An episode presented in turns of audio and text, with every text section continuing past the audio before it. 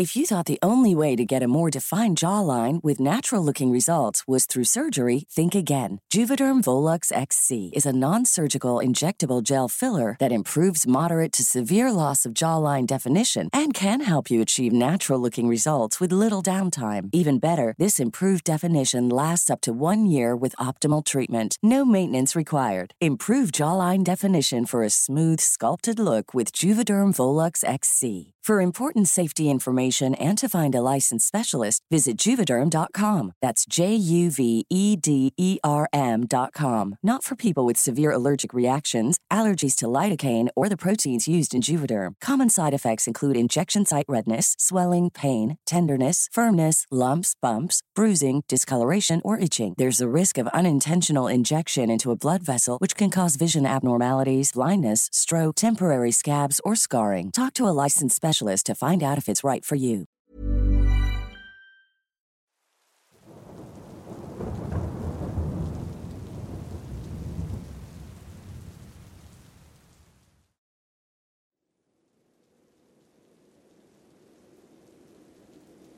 Tenía 17 años. Recuerdo que fui a visitar a mi abuela materna en un pueblo de Guerrero, cercano a Huitzuco. Son pequeños pueblos un tanto aislados. Ese día llegamos de carretera por eso de las 11 de la noche, y pronto nos instalamos en la pequeña casa de mi abuela, donde fuimos bien recibidos por ella. Nos ofreció cenar algo y dormir en unos pequeños cuartos que están al lado de su choza. Ese lugar no era muy acogedor, ya que no tenía luces, solo contaba con una cama y todo lo demás estaba vacío, tanto que se escuchaba eco en el lugar. En la parte trasera de esos cuartos hay un terreno en donde se siembra maíz y hay muchas gallinas y pollos, pero esa noche no había ni un solo animal a la vista. Otra cosa es que como el pueblo está aislado, no había alumbrado público y a lo lejos solo se escuchaban las chicharras, los sapos y se sentía ese aroma pastizal, hierbas y naturaleza. En ese cuarto solo nos alumbraba una luz que estaba en la cocina. Cuando estábamos cenando, la abuela nos comentó que no había llovido en varios meses. Hacía un calor insoportable y las cosechas no se daban por la falta de agua. Entre ese y otros temas nos dieron las doce con treinta, hora en la que decidimos prepararnos para dormir. Me dirigí a ese cuarto vacío con mi hermano menor y nos preparamos una cama con una pequeña mesa y unas colchonetas. Me quedé enfrente de una ventana grande que casi parecía portón. Se veía la oscuridad del exterior desde el piso hasta el tejado. Por su parte, mis padres se quedaron en la cama del otro cuarto. Como hacía mucho calor, intentamos abrir las ventanas, pero no podíamos. Estaban trabadas. Incluso mi padre forcejeó 15 minutos y no pudo abrirlas, ni la del cuarto donde se quedarían ellos, ni en donde estaba yo con mi hermano. Pero bueno, Decidimos no usar cobijas y siendo la una con treinta, nos quedamos dormidos. Al poco tiempo desperté al escuchar una lluvia terrible, muy fuerte. No miento al decir que las gotas parecían pedradas en ese techo de lámina.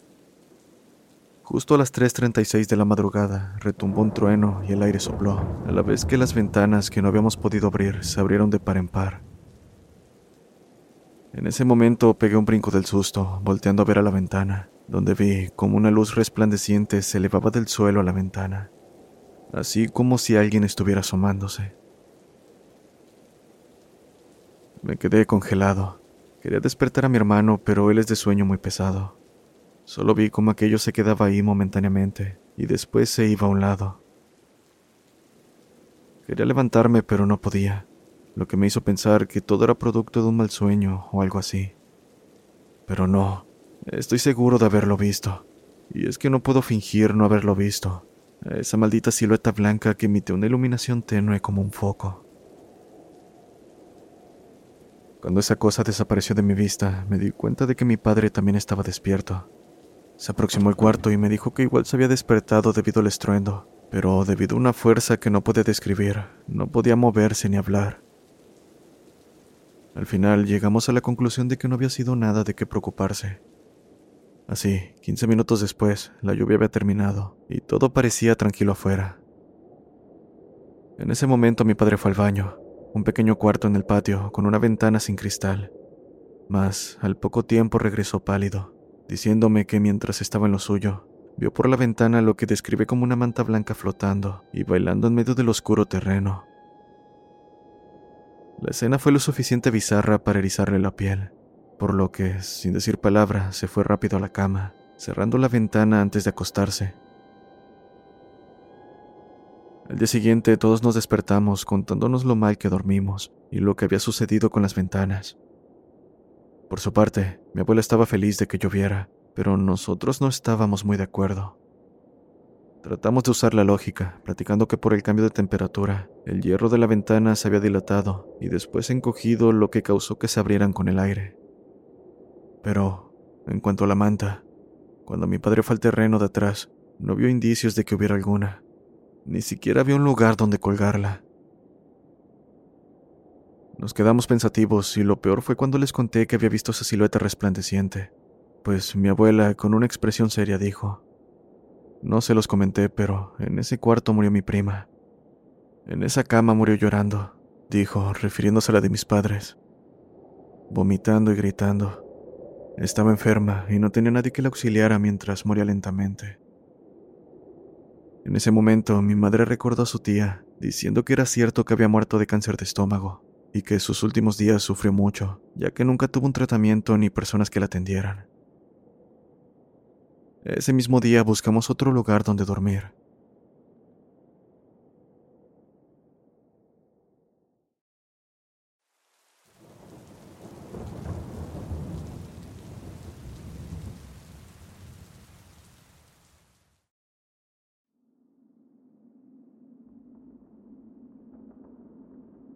Buenas noches, te escribo para compartirte una serie de sucesos paranormales y extraños ocurridos a personas cercanas.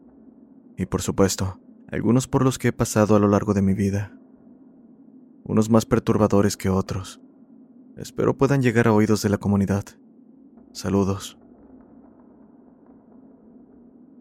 Mi madre solía tener figuras en el escritorio de su oficina. Dichas figuras eran trolls que había logrado juntar a lo largo de los años por lo que a estas alturas tendría bastantes. Lo hace porque cree que le van a traer dinero, amor y demás.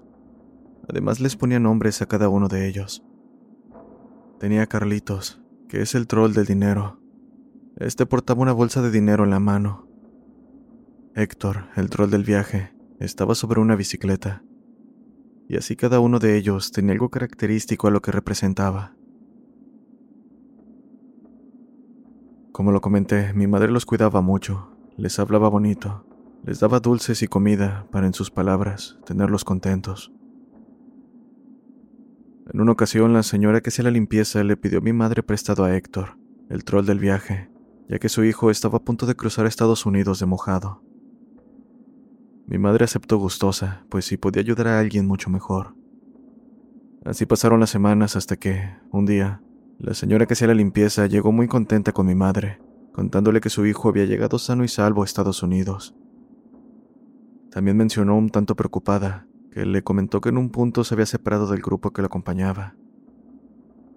Pasaron días y no pudieron encontrarlo, así que no había de otra que continuar su camino. Poco a poco la comida y el agua comenzaba a escasear. Pronto se dio cuenta de que no la contaría.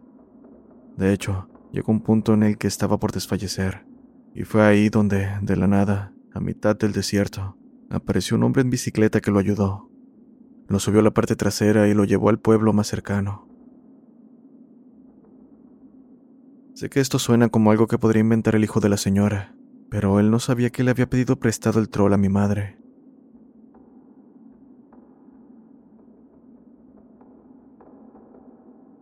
Siguiendo con las historias de trolls, mi madre cuenta que en uno de sus días de trabajo se le acercó una clienta, una de las mejores, que abonaba grandes sumas de dinero a su cuenta de ahorro. Como mi madre era gerente de aquella sucursal bancaria, estaba el trato directo con sus clientes dentro de sus obligaciones. Lo digo porque dicha cliente se acercó a mi madre quejándose sobre el mal servicio del cajero.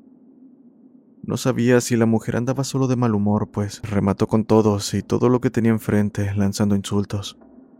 Incluso antes de retirarse, dio un vistazo a los trolls que mi madre tenía en su escritorio, quejándose del mal gusto de estos y lo mal que hacían ver su área de trabajo. Quita esas cosas de ahí, Solo dan miedo y están mal hechas, dijo mientras se retiraba. Mi madre no le dio importancia, pues claramente se veía que la cliente había tenido un mal día, así que solo pasó de largo sus palabras y continuó el día como cualquier otro. Como ya lo dije, ella tenía varios trolls, como Héctor o Carlitos. Entre ellos estaba Ernesto, el troll del trabajo, el cual, para simbolizarlo, cargaba un tronco de madera en su brazo. Al día siguiente, mi madre vio entrar a la cliente aún más molesta que el día anterior, y se aproximó a ella diciéndole que quería retirar su dinero porque se cambiaba de banco. Esto tomó por sorpresa a mi madre, pues a pesar de la actitud, la señora tenía bastantes años con el banco sin haber recibido alguna queja, más que la del cajero el día anterior. Por esto le preguntó el porqué de su repentina decisión, pero definitivamente no estaría preparada para lo que escucharía. Es por esa maldita cosa, dijo mientras apuntaba Ernesto. Esto confundió a mi madre, pero la mujer continuó. No sé cómo lo hicieron, pero esa cosa vino anoche a mi casa. Mismo aspecto, solo que con una estatura que me sobrepasaba. Incluso tenía ese maldito tronco con el que me lastimó dijo mientras se quitaba la bufanda que llevaba, dejando ver marcas como de arañazos superficiales. Ese tipo de bromas no se le hacen a la gente. Agradezcan que solo me cambió de banco. Mi madre no podía creer lo que había dicho la señora, pues está de más decir que no le haría una broma a un cliente, y a nadie, aunque por protocolo no podía hacer nada más para que el cliente no se fuera. En cuanto a los trolls, Head over to Hulu this March, where our new shows and movies will keep you streaming all month long. Catch the award winning movie Poor Things, starring Emma Stone, Mark Ruffalo, and Willem Dafoe. Check out the new documentary, Freaknik The Wildest Party Never Told, about the iconic Atlanta Street Party. And don't miss FX's Shogun, a reimagining of the epic tale, starring Anna Sawai. So, what are you waiting for? Go stream something new on Hulu. If you're looking for plump lips that last, you need to know about Juvederm lip fillers. With Juvederm Volbella XC and Juvederm Ultra XC, your lip look, whether it's subtle or bold, can last up to one full year with optimal treatment and no additional maintenance. Find a licensed specialist and see if it's right for you at juvederm.com today. That's J U V E D E R M.com. Add fullness to lips in adults over 21 with Juvederm Volbella XC or Juvederm Ultra XC. Do not use if you have severe allergies or a history of severe allergic reactions, or if you're allergic to lidocaine or the proteins used in Juvederm. Tell your doctor if you have a history of scarring or taking medicines that decrease the body's immune response or that can prolong bleeding. Common side effects include injection site redness, swelling, pain, tenderness, firmness, lumps, bumps, bruising, discoloration, or itching. As with all fillers, there's a rare risk of unintentional injection into a blood vessel, which can cause vision abnormalities, blindness, stroke, temporary scabs, or scarring. For full important safety information, visit juvederm.com. Decidió retirarlos de su oficina para evitarse problemas. Solo que antes de hacerlo se acercó a Ernesto para regañarlo por haber hecho algo indebido. Después del incidente, no volvió a pasar nada relacionado con esos muñecos.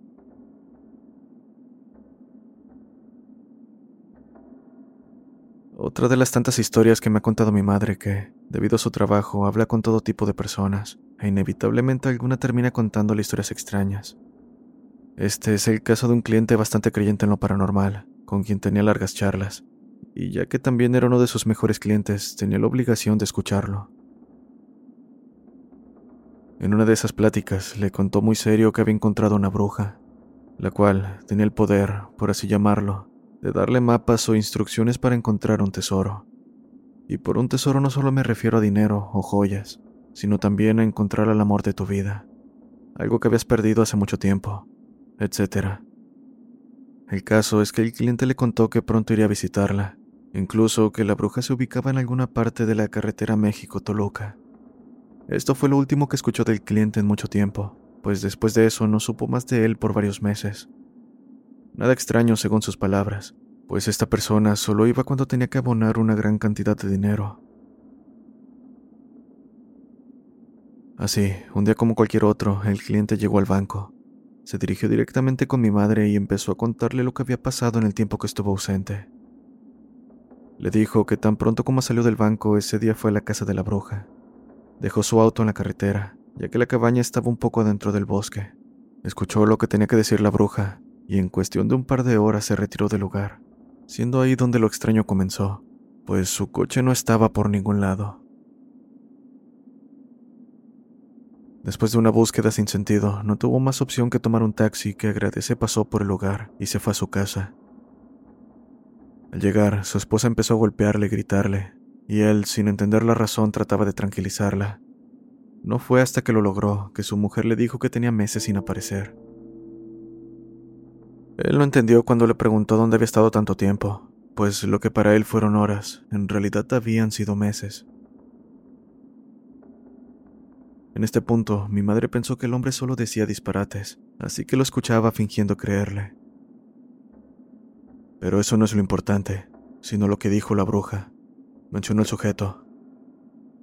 Acto seguido, le contó que le había dado un mapa, dando la instrucción de que debía realizar un sacrificio de sangre para que el contenido del mapa se revelara ante sus ojos. En ese momento mi madre se asustó, pero pronto se calmó pensando que de nuevo todo podría ser una broma.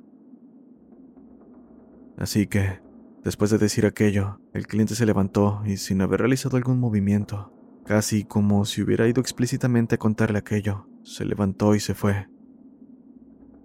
No supo de él en mucho tiempo, hasta el día que llegó la policía a pedirle acceso a los movimientos de aquel cliente.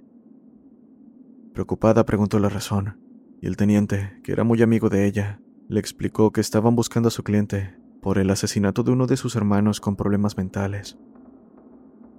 Lo último que supimos de él fue que lo agarraron en el extranjero.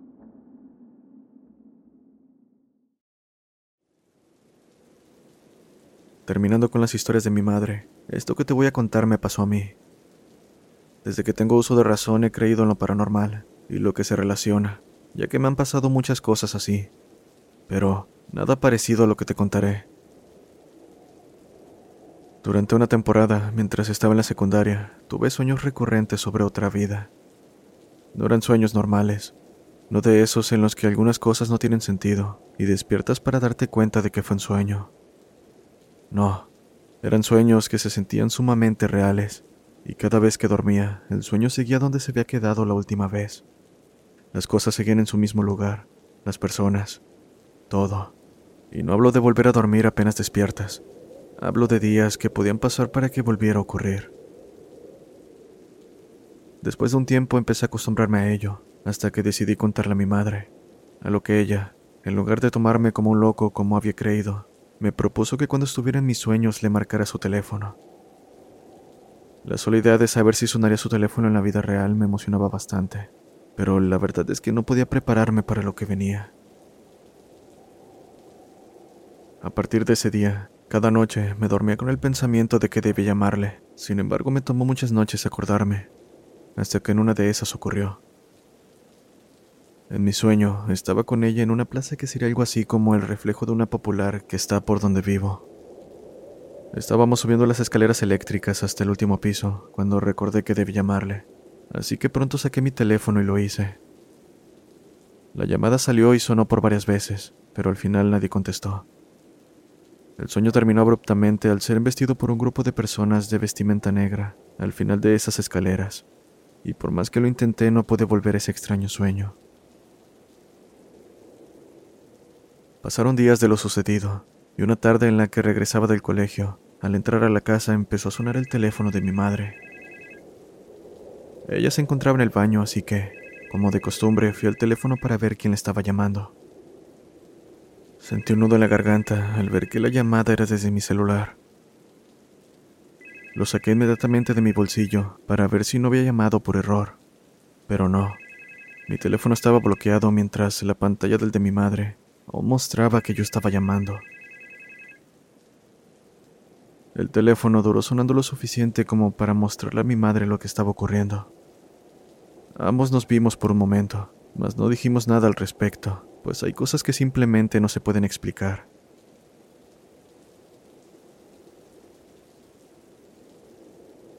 En cierta ocasión me encontraba en casa de un amigo con otros más, era de madrugada y ya solo quedaban muy pocos platicando con música baja y lo que quedaba de cerveza. Entre todos los temas que platicamos, poco a poco salió el tema paranormal, mismo que aprovechó uno de mis amigos para decir que el dueño de la casa tenía pegadas unas como cartas con símbolos en las puertas. Le preguntamos la razón, a lo que nuestro amigo contó que hace muchos años, cuando sus abuelos apenas habían terminado de construir esa casa, comenzaron a ocurrir cosas muy extrañas. Se movían cosas, el ganado se alteraba de la nada y cosas así. Después de varios relatos, algunos terminaron burlándose, diciendo que nada de eso era real, mientras que otros quitaban las cartas. Los únicos incómodos con esa decisión fuimos el dueño de la casa y yo. Cuando terminaron de quitarlas, los perros que tenían en su jardín trasero empezaron a chillar y aullar. Esa sin duda fue la primera mala señal, mas la ignoramos. Continuamos hablando y en este punto algunos empezaron a quedarse dormidos, por el alcohol o el cansancio. En ese momento, un fuerte sonido proveniente de la parte del frente de la casa nos tomó por sorpresa, aparentemente provocado por unas cajas que mi amigo tenía, llenas de fierros viejos y demás cosas pesadas. Por lo que se escuchó, habían salido volando varios metros, esparciendo el material por todos lados. Lo extraño fue que para mover una sola de esas cajas se necesitaron cinco personas al inicio de la fiesta, por lo que, sea lo que sea que las había lanzado, Tenía que ser demasiado fuerte. Esa fue la segunda alerta. Pero la que realmente hizo que pusiéramos las cartas con símbolos en su lugar fue cuando regresamos adentro de la casa después de ver el desastre de las cajas. Adentro vimos a los que se habían quedado dormidos caminar con los ojos cerrados yéndose al sótano. Hasta el habla se nos fue cuando vimos aquello. No sabíamos qué hacer, si tocarlos para que reaccionaran, correr, gritar. En ese momento volteé con mis amigos y les grité que encontraran las tarjetas para ponerlas en su lugar. Sin cuestionarlo, todos empezaron a correr en su búsqueda, y una a una las fueron pegando donde estaban. Esto mientras yo me quedaba parado frente a la puerta del sótano para que mis sonámbulos amigos no pasaran. En el momento en que terminaron de poner las cartas, y como si aquello hubiera sido todo el problema, mis amigos cayeron al piso como si estuvieran hechos de trapo. Más extraño que después del golpe no se hubiesen despertado. Entre los demás los acomodamos en los sillones y acto seguido algunos empezaron a irse, mientras que otros, los más amigos del dueño de la casa, incluyéndome, nos quedamos para ver si pasaba algo más. Por suerte no ocurrió nada, y en cuestión de horas, mis amigos despertaron sin haberse percatado de lo que había pasado durante la noche pero sí coincidieron en que soñaron que iban al sótano y quitaban un cuadro. Detrás de este había un símbolo que se iluminaba, y después todo se volvía a oscuridad. Después de que todos se fueron, mi amigo me preguntó si lo podía acompañar al sótano para ver si existía dicho cuadro, pues él nunca había bajado. Ambos bajamos con mucha cautela, prendimos la luz del sótano, y cuál fue nuestra sorpresa al ver que todas las paredes estaban arañadas todos los objetos desacomodados, y lo único que había en su lugar era un cuadro al fondo de la habitación. La verdad no tuvimos el valor para quitarlo o siquiera acercarnos a él. En cuanto vimos todo eso, salimos corriendo del lugar.